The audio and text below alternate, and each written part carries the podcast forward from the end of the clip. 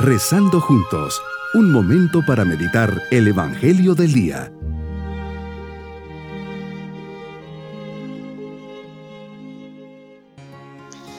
Un saludo a toda la familia en este día domingo de la trigésima semana del tiempo ordinario. En este día de fiesta y de alegría en donde compartimos en familia, le agradecemos a Dios por todas las bendiciones que nos ha dado y especialmente su presencia. Por eso le decimos, Señor, en este día domingo quiero llevar mi vida con la gratitud de una vida nueva que ha renacido gracias a tu resurrección, infundida en el día de mi bautismo. ¿Cómo no elevar mi mirada hacia ti? Quiero aprender a vivir esta nueva vida dando buen testimonio y siendo luz para los demás.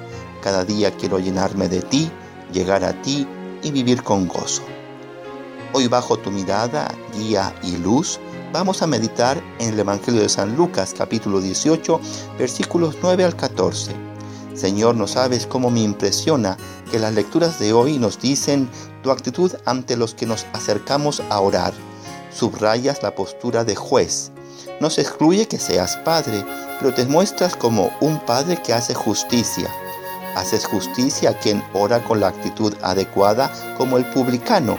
Lo justificas y perdonas y haces justicia a quien ora con actitud impropia, como el fariseo, que sale del templo sin tu perdón, porque, por lo visto, no lo necesitaba. Su soberbia le impide ver que es débil, que falla y no te necesita. Nos dejas claro que eres un juez que no tiene acepción de personas, no haces distinciones y por eso escuchas con especial atención la súplica de las personas en su opresión y debilidad. Nos dices en la primera lectura que su oración penetra hasta las nubes, es decir, hasta allí donde tú mismo tienes tu morada. Señor, tú juzgas a las personas según tus parámetros de redentor, de salvador, que tienen su corazón entrañas de misericordia y te inclinas para escuchar a quien te invoca y concederle tu favor. Tus palabras en la parábola del fariseo y publicano nos dejan claro que juzgar a los demás es nuestra constante debilidad. Es lo más normal porque así nos enseñaron, compararnos con los otros. Es sentirme mejor que el otro, menospreciarlo como el fariseo. ¿Cuántas veces nos pasa que un prejuicio ha dañado lo que podría haberse convertido en una amistad? Y nos vemos y vemos a los demás como el fariseo te doy gracias porque no soy como los demás, no soy como aquella persona que muy piadosa en la misa, pero cuando sale se la pasa criticando.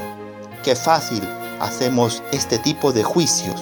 Por otra parte, qué diferente es la persona humilde, pues diría, Señor, fortalece a mi hermano, a mi hermana, sale a su encuentro para cuidarla, fortalecerla, pues es frágil como yo. Señor, nos dices que los humildes conocen su fragilidad, conocen su verdad y la reconocen ante ti y ante los hombres. Viendo su debilidad, no se permiten juzgar a los demás.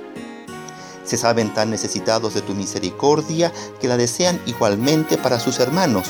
Colocan en tus manos a sus hermanos, amigos y a sus enemigos o aquellos que por cualquier razón no les simpatizan. Tienen un corazón grande, con lugar para ti y en ti para todos. Señor, ¿puedo ser humilde yo también? ¿Puedo conocer mi miseria para mejor amarte a ti y a los demás? ¿Puedo conocer mi verdad sin desesperar, sabiendo que aunque soy débil, siempre me encuentro en tus manos? ¿Puedo ser pequeño y al mismo tiempo ser grande? Puedo. Con tu gracia, puedo. Orar es conectar contigo y me conectaré a ti si soy humilde. Si en mi humildad te bendigo, agradezco tu perdón y misericordia, te suplico por las necesidades espirituales y materiales propias de los hombres, entonces prestarás oídos a mi oración. Nuestra oración será de tu agrado si buscamos tu gloria y solo tu gloria. Mi propósito en este día es presentarme ante Dios como soy con mis debilidades, aciertos y equivocaciones. Seré humilde para reconocerme necesitado de Dios, jamás me sentiré mejor que nadie, pediré perdón de corazón y confiaré ilimitadamente en la misericordia de Dios. mis queridos niños. Hoy dos hombres suben a orar. Uno se siente tan perfecto que se compara a los otros y pareciera que no tiene ningún pecado. Todo lo hace perfecto y se siente orgulloso de sí. Piensa que así Dios está contento, pero no, no es perdonado. No puede ser perdonado pues no sabe de qué pedir perdón. Pero está el otro, un hombre humilde, necesitado y que no deja de golpearse el pecho al ver sus faltas. No importa lo que sea, siempre acérquense a Diosito para pedirle perdón por sus faltas y caídas. Él siempre les perdonará. Nos vamos con la bendición de Dios. Y la bendición de Dios Todopoderoso, Padre, Hijo y Espíritu Santo, descienda sobre todos nosotros y nos llene de alegría en este domingo. Bonito día.